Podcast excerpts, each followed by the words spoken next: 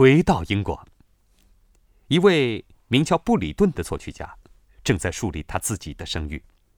确切地说，这位作曲家的全名是本杰明·布里顿。他名字的拼写和这个国家的名字很相像。他被视为二战后最伟大的英国作曲家。他住在萨福克郡的奥尔德堡。他在那里建立了一个现在依然每年举办的音乐节，就像创作歌剧、宗教音乐、管弦乐作品和歌曲一样。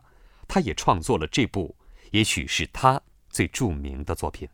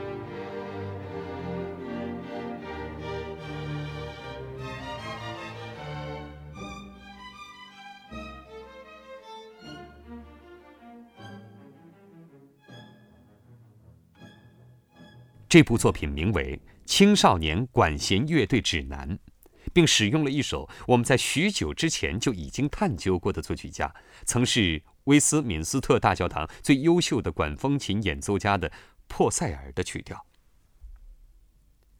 如果你想在听完我们的故事后进一步了解古典音乐，那么《青少年管弦乐队指南》就是一个很好的起点。